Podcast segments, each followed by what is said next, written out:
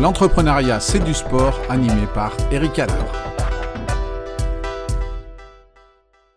Bonjour à tous et bienvenue dans ce nouvel épisode du podcast L'entrepreneuriat, c'est du sport. Aujourd'hui, je reçois Olivier B. Bonjour Olivier. Salut Eric. Alors Olivier, un début de carrière en tant euh, qu'enseignant EPS, collège, lycée, mais je crois que ce n'est plus aujourd'hui ton activité. Non, c'est plus mon activité effectivement. Euh, dans le monde du sport pendant, pendant 20 ans en tant qu'enseignant d'éducation physique et sportive euh, à l'éducation nationale. Pour la petite histoire, puisque je sais que tu es sur Nantes, je suis un Nantais d'origine et j'ai eu la chance de faire partie de la première promotion STAPS historique de Nantes de 91 à 95. Donc ça, effectivement, c'était avant, mais bon, pendant 20 ans quand même. Et parallèlement à ce métier d'enseignant d'éducation physique, la même année d'ailleurs, en 95, je dis souvent rigolant et c'est marqué dans la rubrique à propos de mon site, GDF m'a tendu un micro. Et quand je dis GDF, Geneviève de Fontenay, pour la blague. Et donc, euh, sur un concours de circonstances, voilà, je me suis retrouvé animateur d'un événement du, comité Miss France. Et donc, en parallèle de cette euh, carrière d'enseignant, j'ai animé dans le monde bon, des Miss un petit peu, et puis assez longtemps dans le monde du sport et puis après le, monde corporate. Donc en 2020, j'ai fêté mes, mon quart de siècle derrière le micro. Et euh, je m'amuse souvent à dire qu'en 2015, j'avais 21 métiers en 20 ans. Donc, ce n'est pas qu'une punchline, c'est vraiment la vérité. Et j'ai effectivement touché à plein de casquettes. Je suis un touche-à-tout, mais que par conviction et, et par sens, je suis un, un jusque boutiste.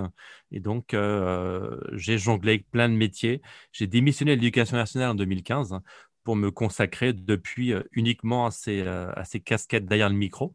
Donc, en tant qu'animateur, présentateur, maître de cérémonie, ça dépend le, contexte et le, terme approprié. Et puis, euh, depuis quelques années, en tant que conférencier, puisqu'en 2017, on en reparlera, je pense, j'ai créé un spectacle inspiré de ce parcours atypique, un spectacle qui s'appelle La vie, c'est un portant, comme un portant de vêtements. Et je pars du postulat que l'habit fait le moine et chacun des personnages, chacun des, costumes, des histoires que je raconte, pour la plupart des histoires vécues, servent de porte d'entrée pour accéder à une méthode de travail sur soi que je, que je vulgarise et que je rends le plus facile possible pour optimiser son, son quotidien. Voilà, donc ça c'est pour l'historique. Aujourd'hui, le monde du sport, euh, je n'y suis plus, mais je pense que quand on l'a été, c'est pas un grand sportif comme toi que, qui me contredira. Je pense que le sport est toujours plus ou moins présent parce que ça m'a accompagné et euh, souvent et régulièrement une référence pour moi. Oui, c'est vrai que comme tu le dis, quand, on a été euh, proche de ce milieu-là, je pense comme, comme tous les milieux, hein, qu'ils soient musical, artistique, etc., on, on, garde toujours un œil dessus. Et, du coup, ma première question, elle est assez simple, puisque tu, es le premier invité de, ce podcast qui a évolué dans le monde du sport. Et est-ce que, Olivier, tu, peux nous dire s'il y a un sport dans lequel tu aurais aimé, être euh, à haut niveau et être un, des sportifs reconnus, quel que soit le sport hein. Ça peut être un sport euh, d'équipe, individuel, d'hiver, d'été, olympique ou non. Mais est-ce que toi, tu as un, sport euh, favori? Bah, disons que je vais prendre le, sport qui m'a porté et qui m'a accompagné pendant, toute ma jeunesse. Euh, très jeune, après le collège, j'étais en sport-études handball sur Nantes. Et puis, on peut dire que j'ai frôlé le haut niveau quelques années plus tard, sauf que, on va dire, mon corps s'est cassé avant le vrai haut niveau. Euh, voilà, le corps n'a pas suivi, mais j'ai pratiqué le handball pendant quasiment 20 ans. Et euh, pour la petite histoire, j'ai eu un seul titre dans ma carrière, un seul titre euh, effectif. C'était euh, sportif de haut niveau, non, lapsus, pardon, champion de France universitaire en 92. Et donc, ça m'a valu effectivement le statut de haut niveau, mais universitaire. Pas le vrai haut niveau fédéral, mais ce haut niveau universitaire était, on va dire, un, sorte d'aménagement, un statut particulier pour pouvoir avoir un petit peu moins de cours, d'être libéré pour l'entraînement et puis de s'arranger au moment des partiels, des examens. Donc, ce n'était pas vraiment le vrai haut niveau, mais euh, ce haut niveau universitaire m'a permis de, toucher un petit peu le haut niveau. Et puis, quelques années plus tard, sur un, j'allais dire concours de circonstances à nouveau, mais des rencontres, un hasard, des, relations, j'ai pu intégrer le bataillon de Joinville, mais non pas en tant que sportif de haut niveau en tant que tel. À l'époque, j'avais déjà le CAPEPS et je me suis retrouvé enseignant du contingent, c'était le terme approprié. Et j'ai côtoyé euh, ben, l'équipe de France militaire. Euh, pour, la petite histoire, il y avait Didier Dinard, il y avait Guillaume Gilles dans cette équipe. Et l'entraîneur euh, de l'équipe de France militaire, c'était l'entraîneur adjoint de Daniel Costantini, Sylvain Nouet. Et forcément, c'est croisé, on a parlé un petit peu de handball. et il m'a invité à faire quelques entraînements avec eux. Et là, j'ai vu la marche qu'il y avait entre une potentielle nationale 1 que l'on visait à Nantes et le vrai haut niveau militaire. Ils jouaient tous en première division. Et là, c'était vraiment très impressionnant. Et du coup, bah, j'aurais adoré franchir cette marche. Je jouais dans un club qui est devenu grand, que tu connais et que tu suis, le HBC Nantes. Exactement. Et euh, bah voilà, je n'ai pas connu. Le corps n'a pas voulu. Euh, peut-être le mental à l'époque. Mais en tout cas, voilà, c'était pas très loin. Et le si peu que j'en ai vu, euh, c'est vrai que j'aurais adoré connaître la vraie, vraie pratique du haut niveau. Alors, pour, pour nos, auditeurs qui ne savent pas vraiment ce qu'était le bataillon de Joinville, c'est à, l'époque, ben, tous les, les, garçons devaient euh, faire 10 euh, mois d'armée. Et mmh pour ceux qui étaient sportifs de haut niveau, il y avait une, école à Fontainebleau, à côté de Paris, où il y avait euh, plus de 60 hectares dédiés au sport. Et en fait, ces, ces jeunes sportifs de haut niveau venaient faire leur, leur leurs dix mois d'armée euh, là-bas. Et en fait, leur rôle, c'était d'être euh, au sein de l'équipe de France militaire. Donc, il y avait euh, le handball, mais il y avait aussi le rugby, le foot, le tennis, le cyclisme. Et à l'époque, jusqu'en 98, il y, a, il y a toute une, une ribambelle de grands noms du sport français qui sont passés là-bas. Et donc, à, mmh. voilà, à cette époque-là, donc, bah, tu as pu toucher, tu parlais de Didier Dinard, hein, Guillaume Gilles, on sait la carrière qu'ils ont fait. Guillaume est actuellement d'ailleurs l'entraîneur de l'équipe de France qui vient d'échouer à la quatrième place lors du, mondial en Égypte il n'y a pas longtemps, mais qui, se remet un peu dans l'axe pour les, futurs Jeux Olympiques de Tokyo. C'est ça, il a succédé à Eddie Dinard, d'ailleurs, qui était entraîneur l'année dernière. Exactement. Et, du coup, qu'est-ce que. Euh, tu, tu, faisais un sport d'équipe et aujourd'hui, donc, tu euh, tu, comment tu, es plutôt dans une entreprise individuelle.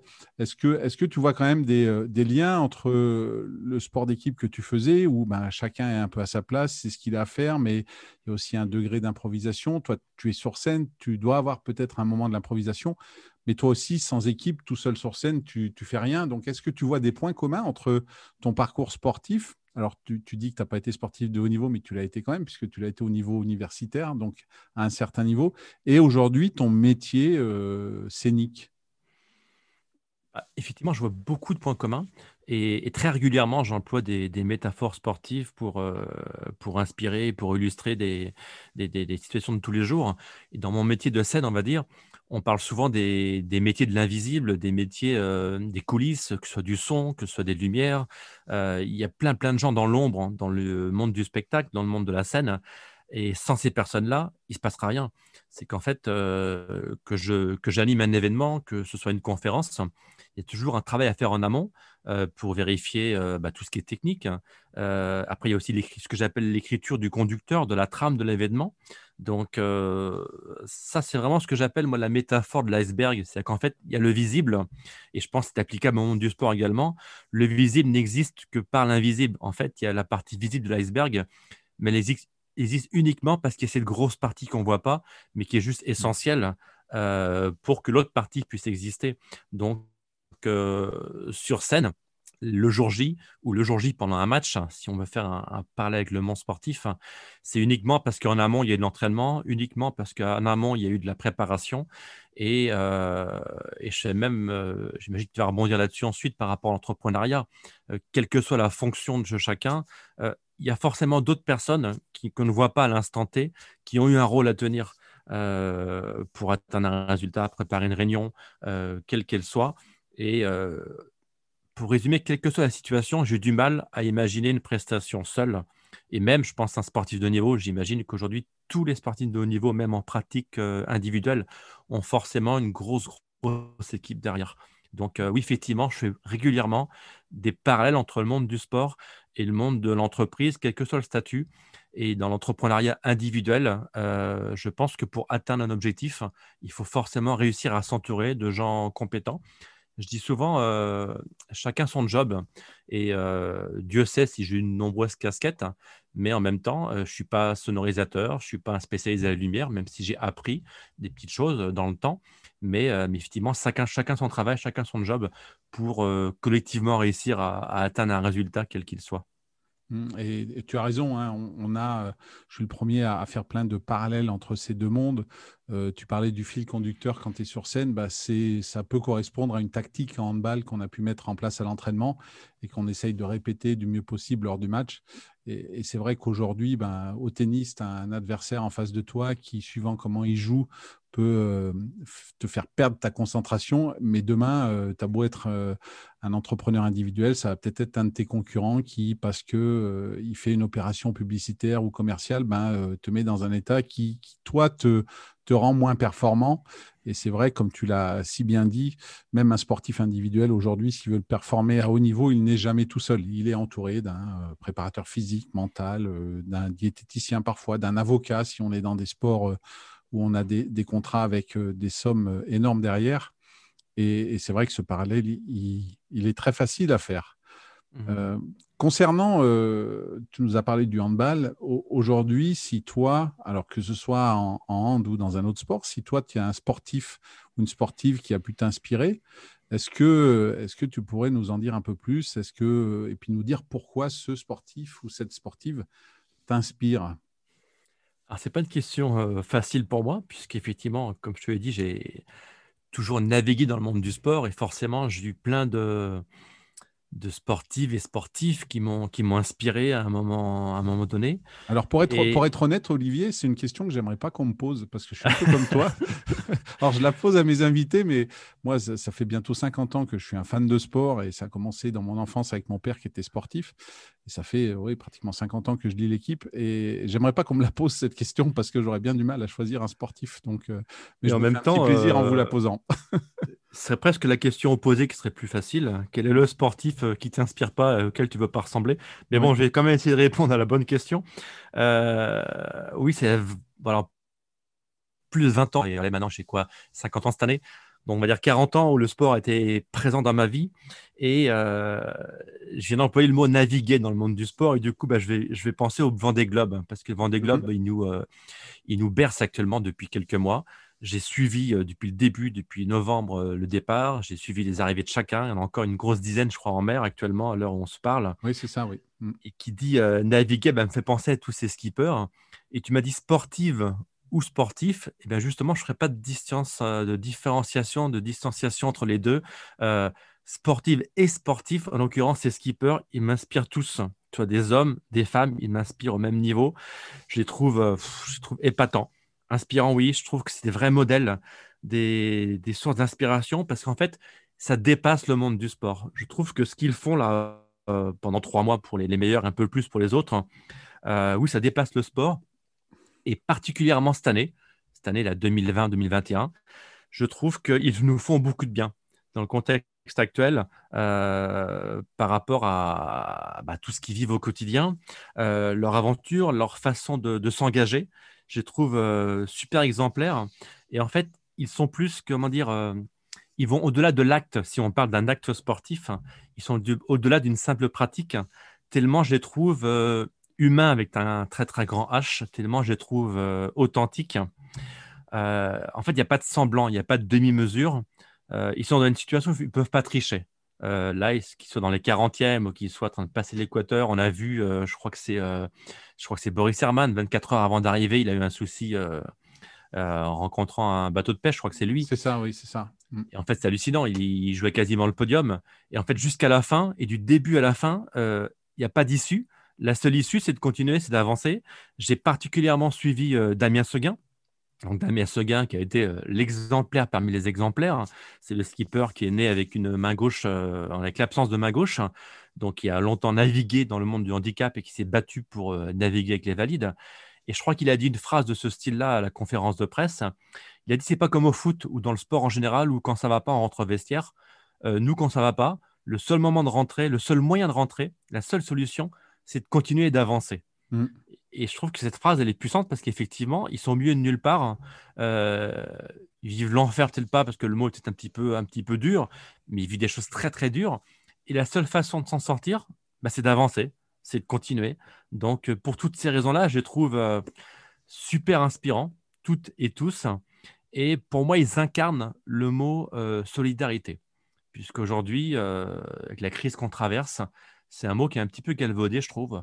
On emploie ce mot à toutes les sauces. Il faut être solidaire, il faut être solidaire. C'est un mot qui est très important à mes yeux, mais il est tellement important que ce qui me dérange, c'est qu'il puisse être un petit peu dénigré de sa valeur. Et ces marins-là, femmes et hommes, bah, quand ils parlent de solidarité, on l'a vu bah, avec le sauvetage des Kevin Escoffier, mais avec même leur, façon de communiquer entre eux, ça dépasse le sport. c'est des vrais, vrais exemples. Ils sont solidaires. Ils ne sont pas dans, le, dans les paroles simplement. Ils sont vraiment dans, les actes. Je pense forcément aussi à, Jean Le Cam, qu'on a tous suivi et qui a une verve incroyable, qui dit trop dire fait, rire et bien faire fait taire, un truc comme ça. Et voilà, il y, a de l'humour, il y a de l'humanité et vraiment l'exemplarité dans, dans, ces sportives et sportifs des mers. Mmh. Et, tu parles de solidarité. Et euh, donc, il y a eu ce, sauvetage de, de, Kevin Escoffier avec son bateau PRB qui coulait. Et il y a eu un, petit peu des, polémiques euh, à la fin sur le nombre d'heures qu'on avait donné aux skippers qui s'étaient détournés, tout ça. Et, si, si, on suit un peu le fil de ce qui s'est passé, en fait, ces rumeurs, elles ne venaient pas des skippers en eux-mêmes parce que Exactement, j'allais le dire. Ouais, et, je dirais que même si on leur avait dit, vous devez vous détourner, mais bon, bah voilà, vous perdez la course, vous n'avez pas d'heure de, de, rattrapage, ben, ils y seraient allés quand même parce que, comme tu l'as dit, c'est une mentalité. Et, je me souviens quand euh, Jean Le Cam arrive euh, sur le, le ponton au Sable d'Olonne, il, descend de son bateau, il marche, et puis il y a une dame qui est au bord qui l'interpelle et qui lui dit euh, Jean, excusez-moi, je, suis la femme de Kevin et je vous remercie de me l'avoir ramené. Bah et, ça, je pense que c'est le plus beau des cadeaux. quoi. Et, comme tu l'as dit, euh, il n'y a pas de différence à faire entre skipper et skippeuse. Euh, ils font quelque chose d'extraordinaire. En plus, les moyens modernes de communication nous permettent de suivre.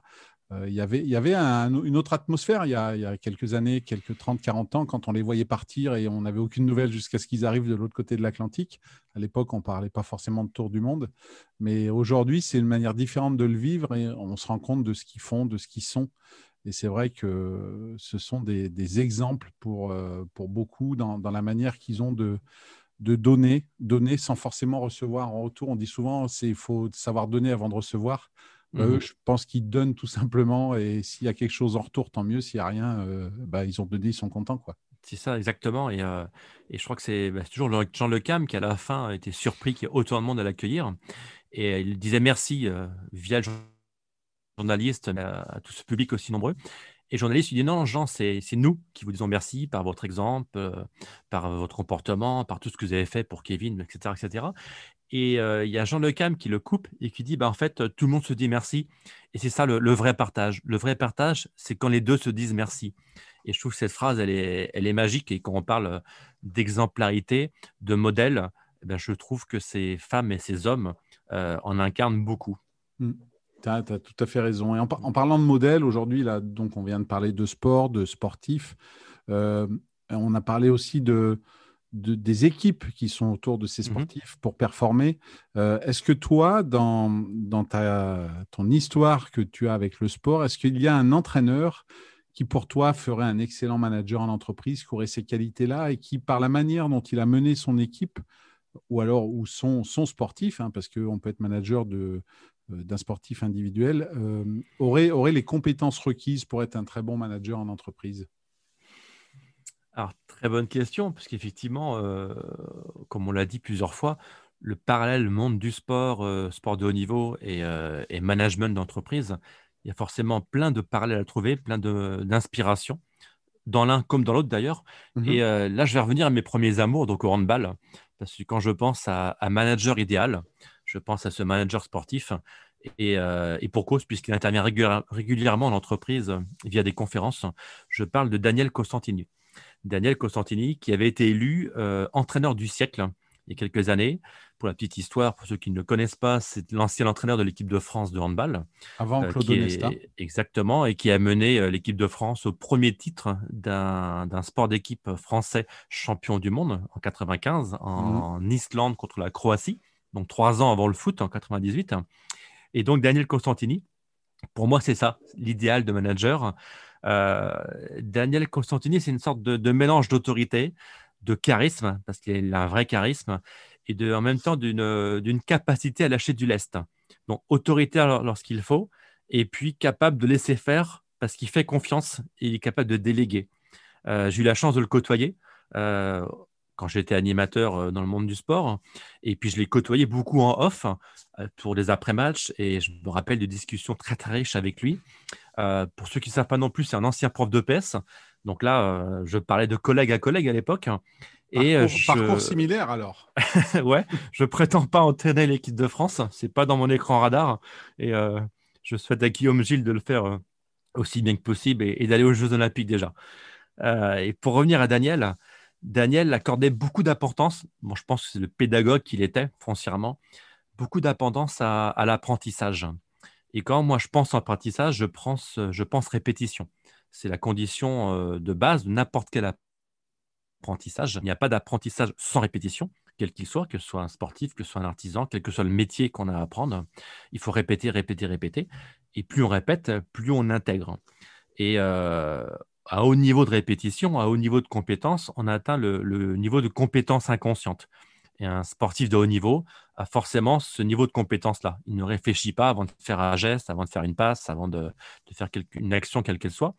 Et euh, je pense que Daniel Constantini, attachait énormément d'importance à cette phase en amont. Et là, on revient du coup à la métaphore de tout à l'heure, la fameuse métaphore de l'iceberg, à toute cette partie invisible, à l'entraînement, à la gestion humaine, à la répétition. Et euh, ce haut niveau atteint grâce à des heures des heures de répétition permet, je pense, à un moment euh, venu, dans une situation X, dans le match, dans l'urgence, d'anticiper l'imprévu. En fait, on est, on est capable d'improviser et d'exprimer sa créativité à partir du moment où le manager, l'entraîneur, nous la laisse l'exprimer. Et euh, les échanges que, dont je me rappelle avec Daniel Constantini, c'est qu'il m'expliquait un petit peu comme ça en off, on parlait de sa préparation, et en fait, il ne lâchait rien à l'entraînement, et il lâchait tout, entre guillemets, pendant le match. C'est qu'en fait, euh, euh, savoir jongler, j'aime bien la notion du curseur. Un curseur qui a déplacé, c'est une, une illustration que j'emploie souvent, quel que soit le contexte. Et dans, la vie, c'est ça. Il y a un curseur à déplacer. Et je pense que ce manager idéal, qui est à mes yeux Daniel Constantini, c'est quelqu'un qui savait déplacer le curseur à un moment sur l'autorité, qui savait déplacer le curseur à un autre moment sur le lâcher de l'Est, faire confiance aux joueurs et euh, bah, gérer l'ego de ses sportifs, parce que c'est là qu'est né les, les. En 92, c'était à Barcelone, médaille de bronze hein, au JO. Et puis trois ans plus tard, euh, dans ce titre champion du monde. Donc ces Barjots, euh, c'était pas qu'un surnom. Je pense qu'à gérer au quotidien, c'était des, sacrés gaillards. Et euh, on voyait leur troisième mi-temps qui était dans l'excès. Mais je pense que c'est aussi euh, leur excès. Je pense que c'est aussi dans l'excès à l'entraînement. Donc tout ça, on l'a pas vu. Ça n'a pas été médiatisé. Ça n'a pas été, ça pas été forcément visible aux yeux du, plus grand nombre. Mais je pense que c'est ça. Quand je pense manager idéal, c'est quelqu'un qui a cette capacité à gérer l'humain et à gérer la répétition à très très haut niveau. Et puis une fois que bah, un certain niveau de compétence est atteint, être capable de faire confiance à ce même humain et dire bah, écoute, vas-y, maintenant, fais-le. Trompe-toi éventuellement, mais fais. Parce que tu as bossé avant, donc tu as le droit de te tromper. Parce que le jour du match, je dis souvent qu'il ne se passe pas grand-chose, tout, s'est passé à l'entraînement.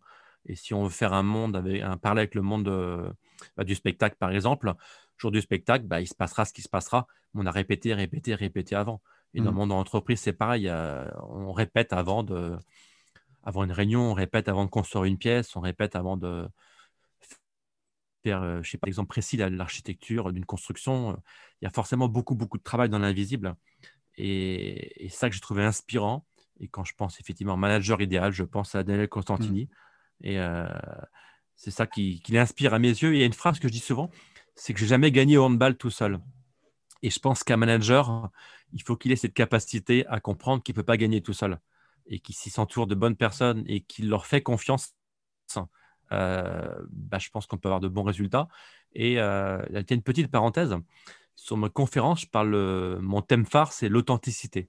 L'importance d'exprimer qui on est, l'importance de réussir à, être soi. Et euh, à l'heure où on parle beaucoup de confiance en entreprise, de confiance au quotidien et confiance, je pense que ça passe avant tout par la connaissance de soi. Parce qu'on fait confiance à qui? On fait confiance aux gens qu'on connaît. Et est-ce qu'on a appris à se connaître soi-même pour se faire confiance à soi? Et je pense que le manager idéal est quelqu'un qui se fait confiance à lui, qui a travaillé sur lui pour pouvoir faire confiance aux autres. Oui, tu as, raison. Et ce, parallèle, il est, important avec le. Tu parlais d'entraînement, de préparation, et que sur scène ou, ou lors d'un match, ou moi, pour moi, ce qui était une descente de bobsleigh, c'est juste la répétition de ce qu'on a fait à l'entraînement. Et même si parfois, dans un match de hand, on, dit euh, il a fait une action de génie, il a improvisé, ou même sur scène, quand on voit un, artiste qui peut échanger avec son public en improvisant, en fait, ils sont aussi capables de faire ça parce que justement, ils maîtrisent tellement le reste, euh, parce qu'ils se sont tellement préparés, ils se sont tellement entraînés, qu'ils ont cette capacité à, mettre de côté euh, de l'énergie, des capacités cognitives, des capacités physiques, mentales, pour justement avoir cette capacité d'adaptation et d'improvisation.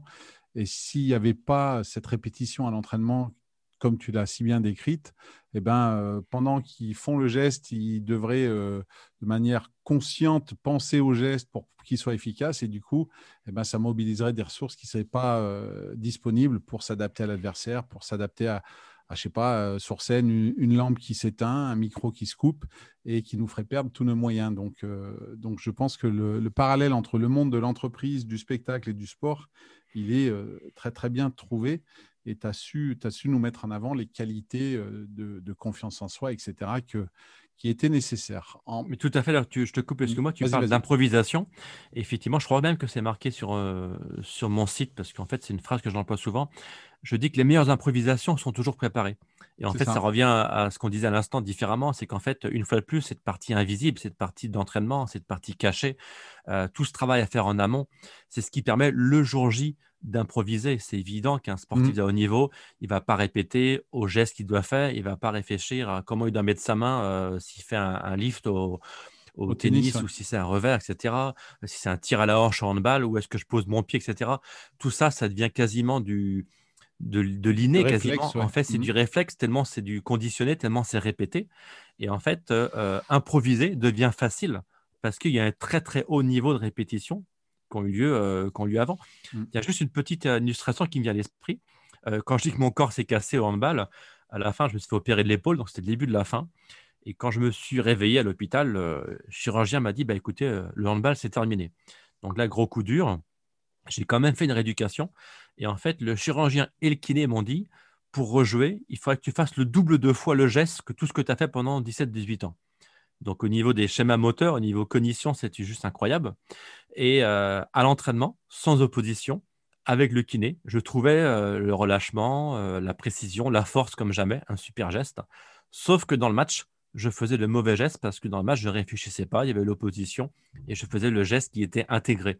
Et là, mmh pour le coup, j'improvisais pas comme il fallait et je me faisais très très mal. Donc, bah euh, j'ai pas réussi à, rejouer avec l'épaule neuf. Et, en, termes de, parmi toutes les qualités que, que tu as évoquées jusqu'à présent dans, dans, cet épisode, est-ce qu'il y en a une que tu associes aux sportifs euh, de haut niveau que tu n'as pas ou pas complètement et que tu aurais aimé maîtriser? Est-ce qu'il y a une, une qualité des sportifs que, qui te manque et où tu te dis, bah, ah, si je l'avais celle-là, ça serait quand même bien?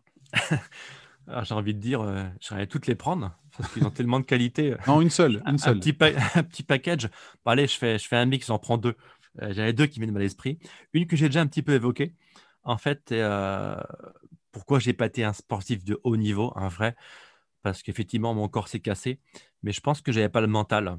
Euh, alors, peut-être que c'est un mal français. Souvent, on dit que les Français euh, manquent de mental à haut niveau. Champion, champion de l'entraînement, c'est ça qu'on dit? C'est ça, ou souvent la place du con, comme dit Jean Le Cam, à la quatrième place, la médaille en chocolat. Mais bon, plus sérieusement, euh, je pense que ça s'est amélioré depuis quelques années parce qu'on met de plus en plus euh, d'importance sur cette euh, préparation-là, sur ce pan de la préparation. En tout cas, à mon époque, on ne parlait pas autant du mental et c'était plus le physique qui prenait le, dessus. Et, et, le paradoxe, c'est qu'aujourd'hui, euh, je suis aussi diplômé en relaxologie, en sophrologie. Donc, euh, dans mes interventions, que ce soit via des sketchs, des spectacles des animations, des ateliers, des formations, euh, le mental, je le mets souvent en avant. Donc, aujourd'hui, j'ai vraiment pris conscience de l'importance du mental. Et donc, j'aurais voulu avoir cette qualité du sportif de haut niveau qui a, lui, développé le mental à toute épreuve parce que la liaison corps-esprit, je suis intimement lié, qu'elle est importante et qu'on ne peut pas travailler l'un sans l'autre. Euh, à l'heure où on parle, j'en parlais à l'instant, de, confiance en soi, de motivation, de leadership dans le monde de l'entreprise, on ne peut pas séparer l'aspect mental de la performance. Et pour moi, je pense que dans le monde de l'entreprise, c'est la même chose. Et comme je t'ai dit que je voulais en choisir deux, euh, et comme on a parlé du Vendée Globe il y a quelques instants, ça me fait penser que j'adorerais mhm. gérer mon sommeil comme font ces, skippers. je ne sais pas comment ils font pendant trois mois. Je ne sais pas non plus. C'est un grand mystère. Euh, je suis à la fois du soir et du matin parce que j'aime veiller tard et j'aime bien écrire le soir. Et puis j'aime bien quand les journées sont longues et commencent tôt le matin. Donc, il euh, faut faire des choix de temps en temps. Comme je suis plutôt un hyperactif et que j'ai plein de casquettes, tu l'as bien compris. Mais en même temps, j'aime bien dormir. Et quand je les vois, eux, faire euh, un sommeil en cycle profond de 15-20 minutes et qui repartent pour une demi-journée de, travail à, gérer le bateau, c'est juste bluffant. Et ça aussi, ça m'inspire. Donc, mental et gestion du sommeil, voilà mes réponses euh, mmh. à ta question. Ben merci, merci. Moi aussi, euh, alors je suis quelqu'un, j'ai la chance de, de, ne pas avoir besoin de dormir euh, énormément pour récupérer. C'est vrai que du coup, ça va bien parce que j'aime bien faire plein de choses, un peu comme toi. Donc, les journées sont un peu plus longues. Mais à ce niveau de, à ce niveau de gestion du sommeil, et je crois que tu, parlais de, Herman qui, à la fin, rentre dans un bateau de pêche euh, alors qu'il était même presque en position de gagner le Vendée. Au final, peut-être qu'il pas gagné. Je crois. C'est ça. Je, crois qu'il s'est endormi. Et, c'est vrai que encore sur une traversée de l'Atlantique, ils vont tellement vite maintenant. Je crois qu'ils mettent mmh à peine un peu plus de 4 jours. Tu te dis, bon, ben voilà, on a tous fait 3-4 euh, jours, 5 jours, euh, même sans faire leurs efforts physiques, mais sans trop dormir. Mais là, c'est 80 jours ou quand tu as l'impression qu'ils te parlent de 3 heures de sommeil, c'est une nuit complète. Et c'est vrai que cette faculté-là, euh, moi étant de très, très mauvaise humeur quand je suis fatigué, on marque, c'est ce qu'il me faudrait. C'est en solitaire, je pourrais m'engueuler qu'avec moi-même. Donc voilà, ça serait, ça serait le bon, mmh. vraiment le la bonne chose euh, que ce sport euh, d'être autour du monde, mais je n'ai pas, pas, leur qualité, leur capacité. Je ne me vois pas du je tout. Te, je, te fais un, je te fais un cadeau par rapport à t'engueuler avec toi-même. Euh, L'extrait d'une phrase que je dis soit en spectacle, soit en conférence. Vous êtes la personne avec qui vous passez le plus de temps. en fait, on est toujours avec nous-mêmes et souvent on l'oublie et on veut se décharger les autres, s'engueuler avec les autres et c'est toujours la faute des autres. Mais en fait, non, on est la personne avec qui on passe le plus de temps. Donc autant apprendre à bien s'entendre avec soi-même pour euh, avancer avec les collègues, les collaborateurs dans mon entreprise ou les collègues sur le terrain, si c'est le sport. Bah, écoute, en, tout cas, euh, Olivier, j'ai eu beaucoup de plaisir à passer ce temps avec toi. Et avant de conclure, est-ce que tu peux nous parler un petit peu de tes projets actuels? Qu'est-ce que tu, fais de beau aujourd'hui dans, euh, dans cette période? Dans cette période particulière, qu'est-ce que je fais de beau? Alors, j'évite de me euh, de me réinventer. On nous conseille de, tous de nous réinventer. Ce mot m'agace un petit peu. Mmh euh, en même temps, je me réinvente depuis tout le temps, tellement j'ai multiplié les casquettes. Donc, je m'adapte, on va dire, à défaut de me réinventer. Je... C'est d'innover et de faire en sorte que ça se passe du mieux possible. Donc, je consacre euh, le temps qui est offert, parce qu'il y a beaucoup plus de temps. En tout cas, la temporalité a évolué depuis quelques mois, puisqu'on ne peut pas le, le vivre de la même façon. Donc, je réécris mon spectacle. La vie, c'est important pour une nouvelle version quand les salles vont rouvrir un jour. Euh, pour la petite histoire, le sous-titre de ce spectacle, de ce concept, c'est un voyage à la rencontre de soi-même. Donc, mmh euh, j'utilise toujours l'humour comme véhicule pour passer des messages, des métaphores, des, petites leçons, méthodes euh, sans, prétention, avec légèreté. Et ça, je le fais dans différents contextes, en entreprise, dans des écoles, associations, et puis donc enfin ma conférence. Donc, je travaille la nouvelle version, les nouvelles déclinaisons. Je prépare un livre aussi, toujours avec le même titre et même sous-titre, hein. une formation en ligne, hein, puisqu'à l'heure du digital, forcément, bah, je m'y mets comme tout le monde et euh, je pense que c'est un média aussi qu'il ne faut pas négliger. J'ai mon émission hebdomadaire sur la radio ici et maintenant, où euh, en fait, euh, je m'amuse à traiter d'une thématique toutes les semaines pour, pour toujours adapter à, mon spectacle, amener de, des de l'humour sur une thématique euh, quelle qu'elle soit, il y a le partage, le sens. Euh, demain, euh, puisqu'on on se parle un mardi, donc demain ce sera, on se parle un lundi soir, excuse-moi. Demain, je fais une émission sur, j'ai même oublié demain sur quoi c'est. Excuse-moi, ah. je m'en Manque de sommeil peut-être. Peut-être manque de sommeil. Demain, c'est sûr. Ah, c'est drôle ça, je l'ai préparé toute la journée et je sais plus. Tu vois, c'est drôle le, eh ben, cerveau. on, t'écoutera demain du coup. ça va revenir d'ici la fin de l'émission. Ça est sur l'espoir, j'ai retrouvé l'espoir. Ah. L'espoir, est-ce qu'il est au bout du tunnel? Est-ce qu'il est fait vivre? Est-ce qu'il peut nous nourrir? Est-ce qu'il peut nous porter? Voilà. Et donc, mon activité principale depuis quelques mois, c'est toute la transformation des, de l'ex, comment dire, l'ex-événement présentiel tel qu'on l'a tous connu en événement digital, euh, virtuel. On parle même de plateau TV. Aujourd'hui, euh, mhm. je propose à bah, des chefs d'entreprise, des dirigeants, des coachs, des formateurs, des conférenciers, à n'importe quel type de personne qui a un discours à passer, de lui amener sur plateau, sans jeu de mots, un plateau TV. Parce qu'aujourd'hui, on a les moyens de démocratiser cet outil et on peut avoir des, outils bluffants avec des super résultats euh, pour des réunions, des tables rondes, des lancements, des lancements de produits, des soirées, des discours. Donc en attendant le vrai retour du présentiel, on travaille à fond sur ce qu'on appelle le digital. Donc c'est un mix de physique et de digital où on peut déplacer une équipe réduite d'une entreprise et diffuser un maximum de monde mais à distance. Eh ben, voilà. Ben, écoute, tout, un tas de projets. Comme tu le dis, je pense que si tu arrives à dormir un petit peu moins, tu pourras faire un petit peu plus de choses dans tous tes projets. En tout cas, pour nos auditeurs, vous aurez euh, le lien vers les, principaux sites d'Olivier. Comme ça, si euh, l'une de ses activités vous intéresse, vous pourrez euh, prendre contact directement avec lui. Dans tous les cas, bah, Olivier, je te remercie pour ce moment passé ensemble. Merci à toi, Eric. Et puis euh, à tous les auditeurs de, de ce podcast, L'entrepreneuriat, c'est du sport. Je vous dis à très vite pour un nouvel épisode. Bonne soirée.